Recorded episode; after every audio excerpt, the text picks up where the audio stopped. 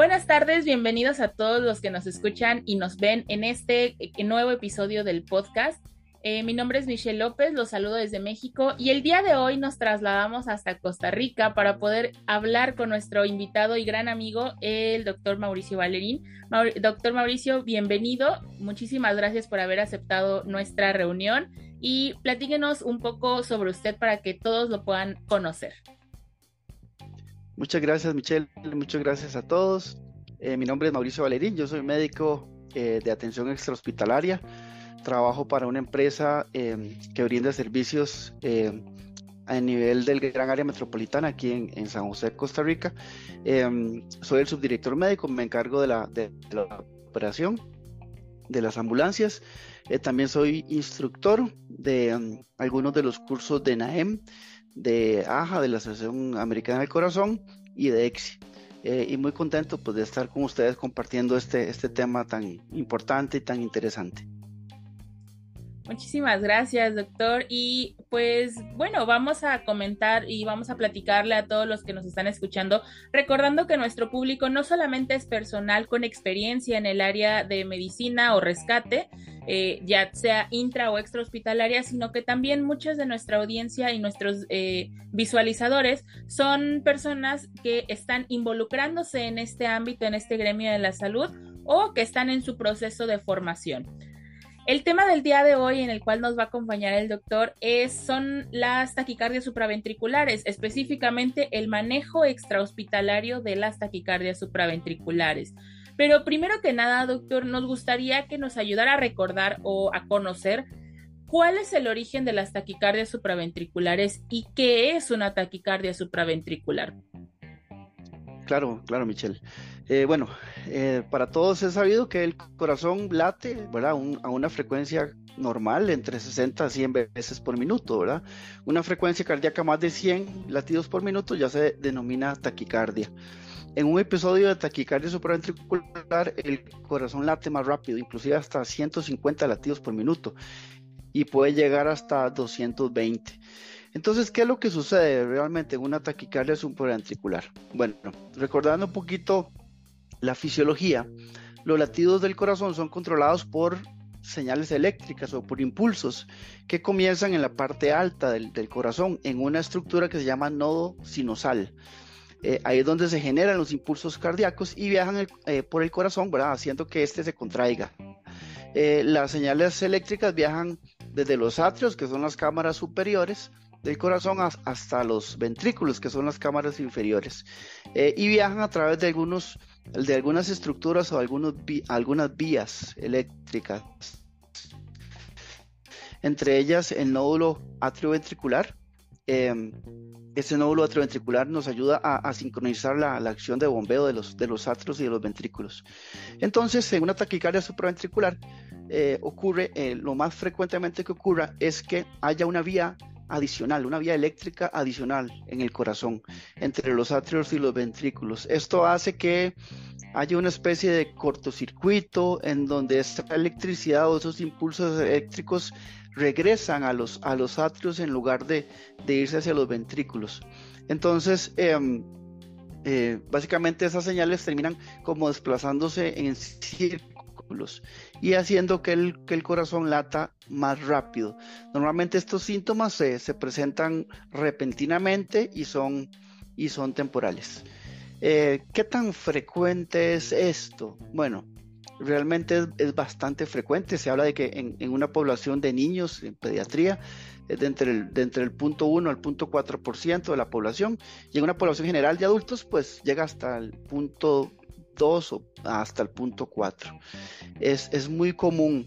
Eh, inclusive no hay una relación entre, o sea, hay, se presentan a veces estas situaciones en pacientes que no tienen alguna cardiopatía estructural o alguna lesión en el corazón ya eh, de manera estructural, eh, inclusive también en, en, aquellas personas que tienen esa una, una enfermedad estructural preexistente. Entonces, no se ha visto muy bien eh, en relación, pues, qué, eh, lo puede ocasionar.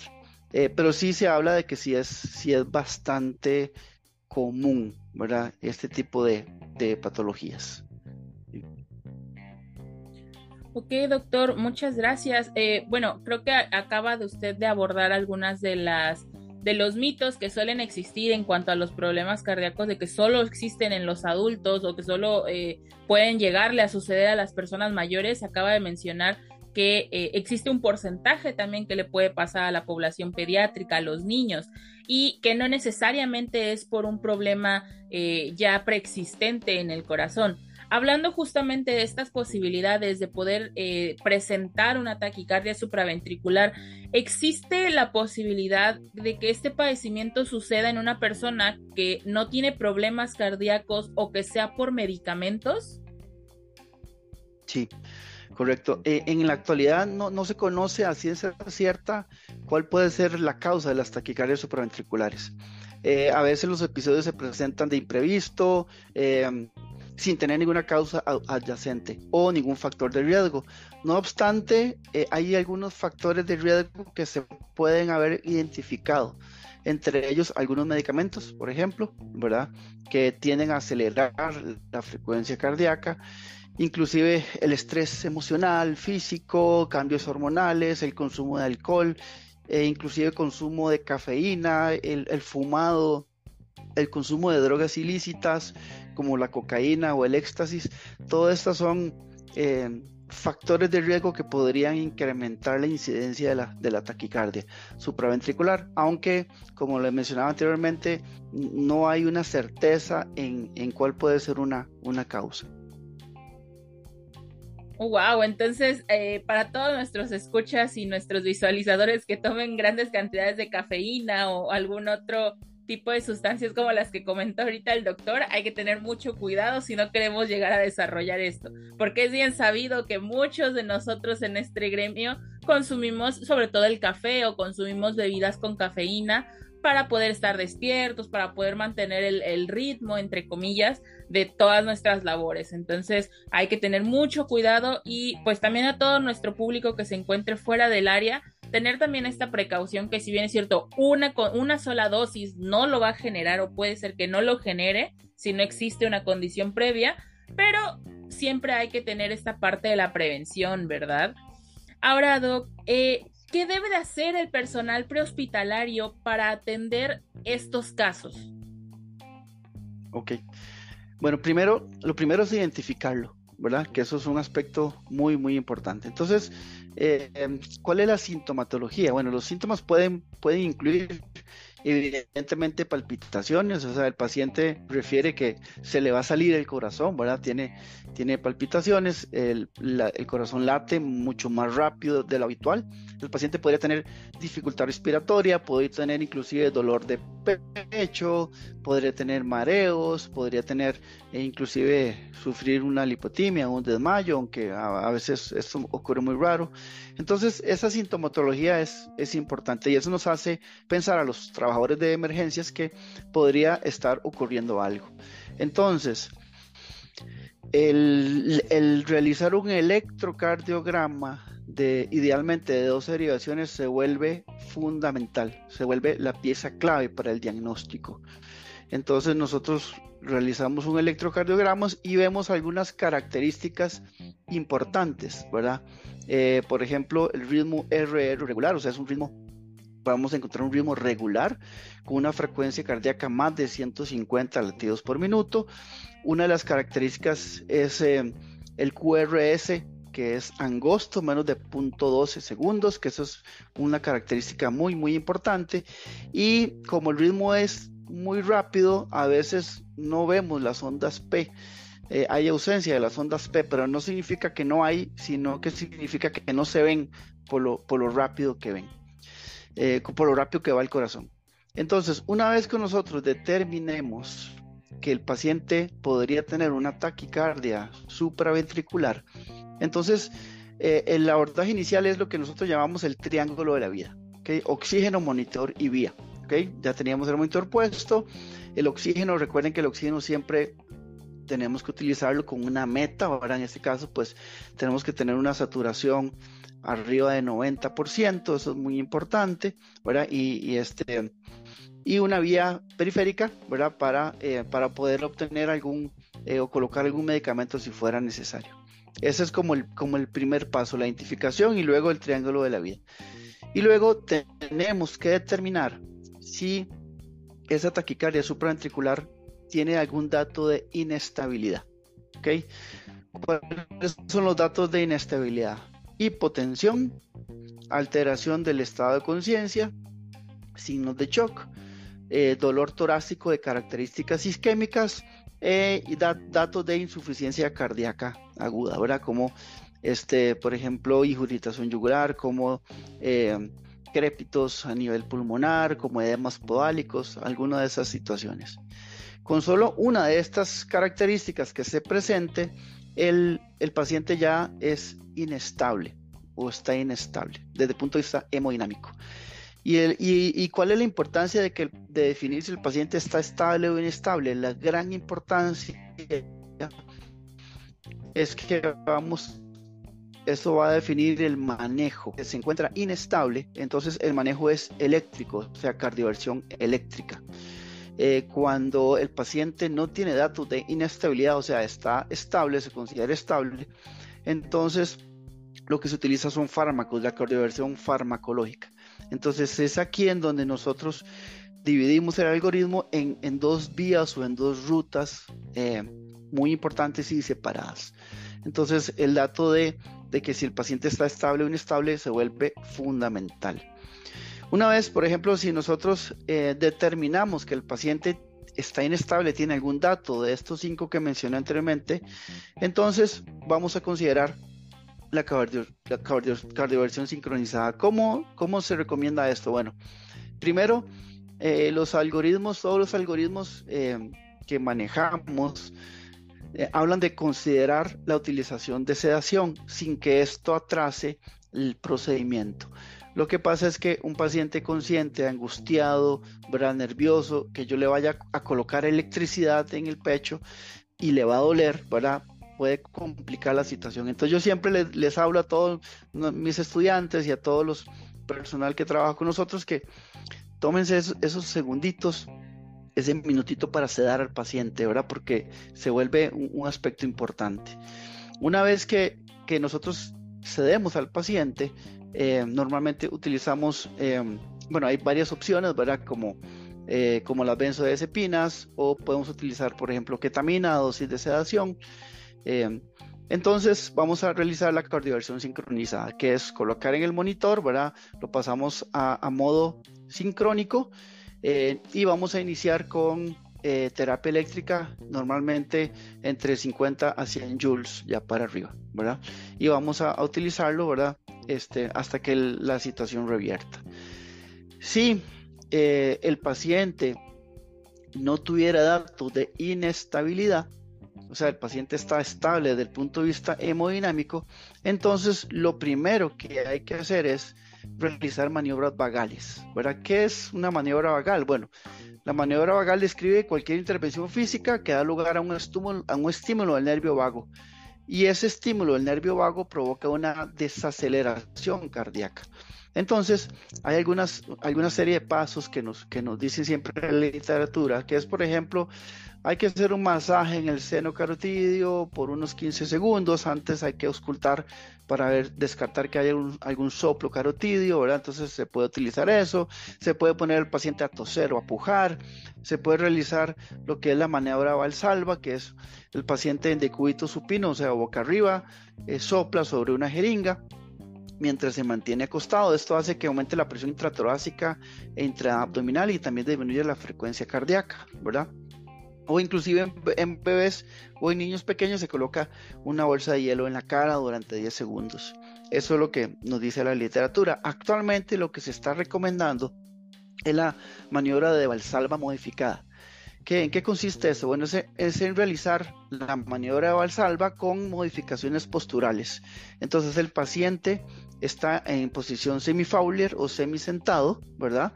Eh, se le pide al paciente Em, soplar sobre una jeringa de, 10 cc con la suficiente fuerza para que se mueva el émbolo. Esto genera más o menos una presión de 40 milímetros de mercurio. durante 15 segundos y luego, después de esos 15 segundos, se reposiciona al paciente eh, y se acuesta con, los, em, con las piernas elevadas, más o menos un ángulo de 45 grados. En, en, algunos estudios controlados de forma aleatoria se ha encontrado que esta maniobra de valsalva modificada puede cambiar el, de una taquicardia sinusal, a perdón, una taquicardia supraventricular a un ritmo sinusal hasta en el 40% de los pacientes. Esto es, esto es un, dato importante, ¿verdad? Y por eso es que ahora se está, se está recomendando sobre todo la maniobra valsalva modificada, ¿verdad? Si estas maniobras vagales no funcionan, entonces lo que se utiliza ya es el medicamento, ¿verdad? Y el, el medicamento de elección es la adenosina, ¿ok? Entonces, ¿qué es la adenosina? La adenosina es, es una purina endógena, es un antirrítmico que disminuye marcadamente la actividad del nódulo SA y también la conducción del nódulo atrioventricular hasta producir un bloqueo atrioventricular transitorio. Tiene una ventaja, tiene eh, el inicio de acción es de 6 segundos tiene una vida media más o menos de 10 segundos y se elimina en 30 segundos. Entonces es súper rápido el inicio de acción. Em, hay que pasarlo rápido. Yo siempre le digo a, los, a, los, estudiantes, hay que pasarlo como, como siempre nos han dicho que no pasen los medicamentos, ¿verdad? En un push muy rápido. Porque si usted lo pasa lento, podría producir una taquicardia refleja, ¿verdad? Entonces aumenta la frecuencia cardíaca. Y siempre se recomienda hacerlo en una llave de tres vías una llave de tres vías en donde colocamos en una de las vías el, medicamento, ¿verdad? la adenosina, que en este caso pues es una ampolla de 6 miligramos en, en 12 ml generalmente en la mayoría de las presentaciones. Y en la otra, en la otra parte de la llave vamos a colocar una jeringa de 20 cc con, con solución fisiológica. Entonces le pasamos rápido la adenosina y le pasamos rápido, eh, corremos la llave y le pasamos rápido los 20 cc de suero. En algunos pacientes podría presentarse una parada sinusal, una sistolia que podría durar aproximadamente entre 6 a 10 segundos. No en todos los pacientes se presenta eso, ¿verdad? Entonces no, esperemos que siempre se vea. En, muchos pacientes no se ve, ¿ok? Eh, entonces eso también es importante. Eh, siempre nos recomiendan que em, que estemos preparados para atender un, PCR, o sea, el paciente que puede caer en paro cardiorrespiratorio, aunque el paciente, el, porcentaje es muy, muy, muy pequeño, pero podría presentarse y debemos de estar preparados. Eh, si no funciona, bueno, y un aspecto importante también, si el paciente está consciente, hay que explicarle al paciente qué es lo que, lo que va a sentir. Hay que decirle al paciente, vea, usted se va, se va a sentir como que se va en un hueco. ¿Por qué es importante mencionarlo? Porque a veces, o sea, ante la premura de atender el caso, se nos olvida, no le explicamos al paciente, ¿verdad? Y, muchas, muchas veces el gran éxito de, nuestra atención es, es explicarle al paciente qué tiene, qué le vamos a hacer, qué es lo que va a sentir. Y al final el paciente nos lo va a agradecer. Si, si no funciona esta primera dosis de 6 miligramos, eh, se puede duplicar la dosis, hacerlo otra vez, pero con 12 miligramos, o sea, con dos ampollas. Entonces, em, em, de la misma manera, eh, del mismo procedimiento, solamente que con 12 em, miligramos. también un aspecto importante es que una vez que eh, si, si, esta situación no revierte, o sea, si, si persiste la taquicardia supraventricular, podemos utilizar algunos otros medicamentos, ¿verdad? Por ejemplo, eh, los calcioantagonistas, en este caso el verapamilo, que, es, que está también muy disponible a nivel extrahospitalario en la mayoría de los, de los países, ¿verdad? El verapamilo es un antirrítmico clase 4, que es un bloqueador de canales de calcio.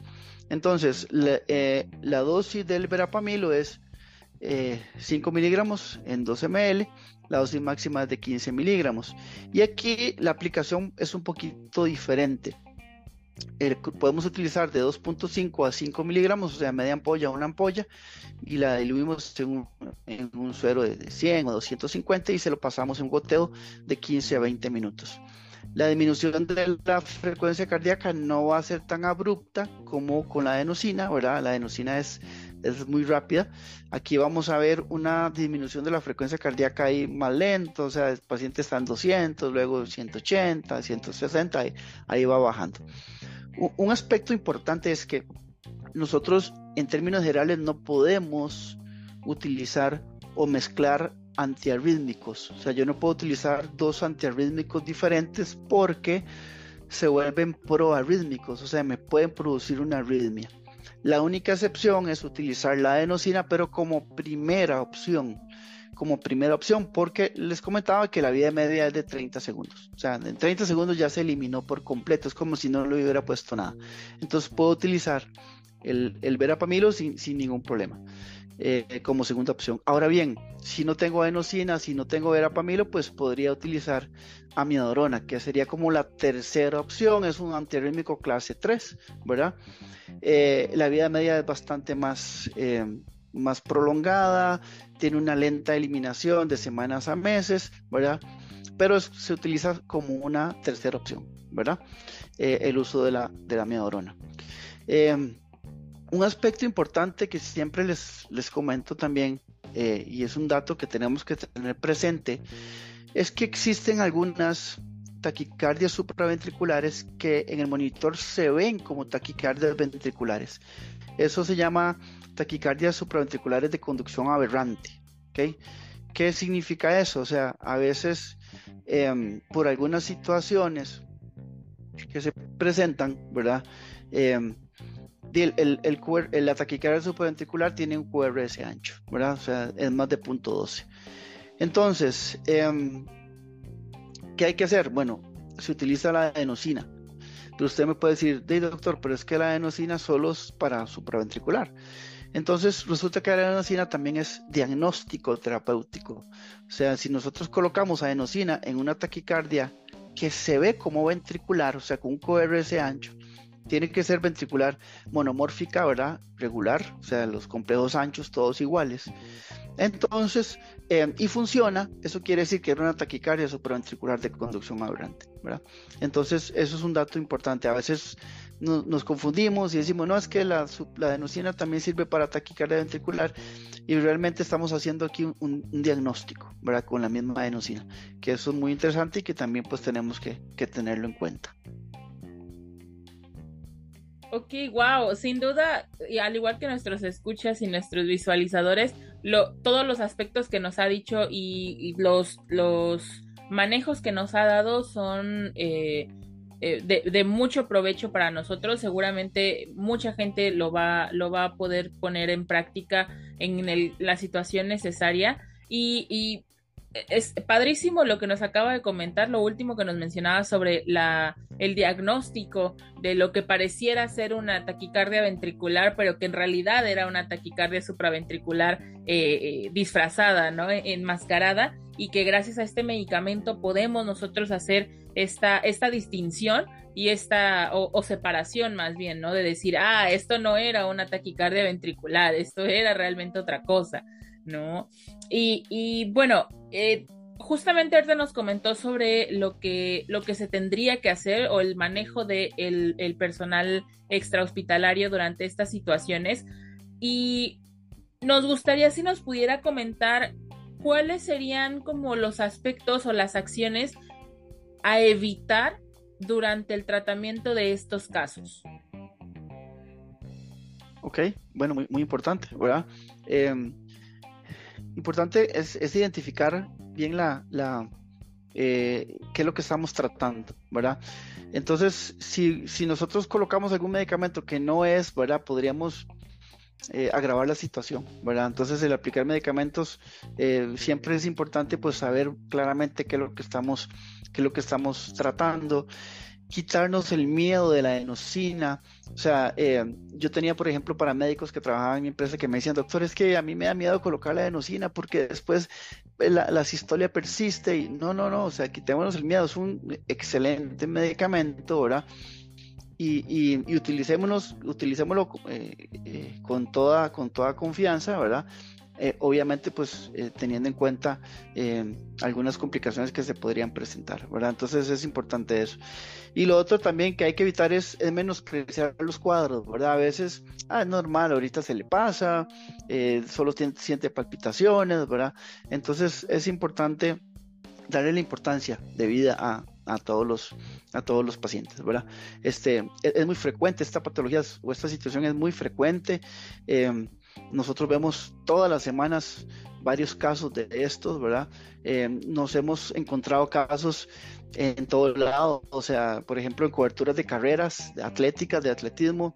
Eh, hemos visto de este tipo de patologías en, niños, en, personas que no estaban haciendo ningún tipo de ejercicio, simplemente estaban en, reposo y ya, ¿verdad? Eh, entonces hay que, siempre es importante tratar de identificar, ¿verdad? Este, estas, estas situaciones. Ok, wow. Eh, nuevamente nos ha remarcado la importancia de no estigmatizar que esto es una patología que solo le da a la gente adulta o a la gente con una condición cardíaca. Eh, y, y, nuevamente algo que creo que ha estado tomando mucho vuelo en los últimos eh, años, que es la parte del deportista, ¿no? Que, que los deportistas son personas que suelen tener muchas o pueden desarrollar muchas condiciones súbitas que se esperaría tuviera otro tipo de, de grupo demográfico. Entonces, eh, digo, sin duda lo que nos ha mencionado, tanto lo que se hace, lo que debe tener en cuenta el personal, es algo muy valioso para todos los que nos están escuchando y nos están viendo el día de hoy. Y no nos queda más que agradecerle toda, su, toda la información tan valiosa que nos ha dado el día de hoy, doctor. Sin duda, muchos se van a quedar con esta parte de eh, el querer saber más, el querer eh, eh, estudiar más sobre el tema, sobre todo porque es un tema muy amplio, es un tema que es muy, muy bonito y tiene muchísimo, muchísima información, perdón, para poder absorberla, poderla llevar a cabo en la situación necesaria y sobre todo el tener este conocimiento aunque no nos hayan tocado estos casos aún. Eso es creo que una de las cosas más importantes. No sé si quiera comentar algo antes de finalizar, doctor. Bueno, este, en realidad pues eh, muy agradecido por poder compartir con ustedes acá. Eh, y les recalco la importancia, ¿verdad?, de esta patología. Eh, no esperemos adultos mayores con cardiopatías subyacentes, no. Cualquier persona puede, puede tener este tipo de situaciones, ¿verdad? Entonces, no lo menospreciemos y, este, y, lo, y tratémoslo como, de como el paciente realmente necesita. Muchísimas gracias, doctor. Y pues bueno, un saludo eh, hasta Costa Rica y nos vemos en el siguiente episodio.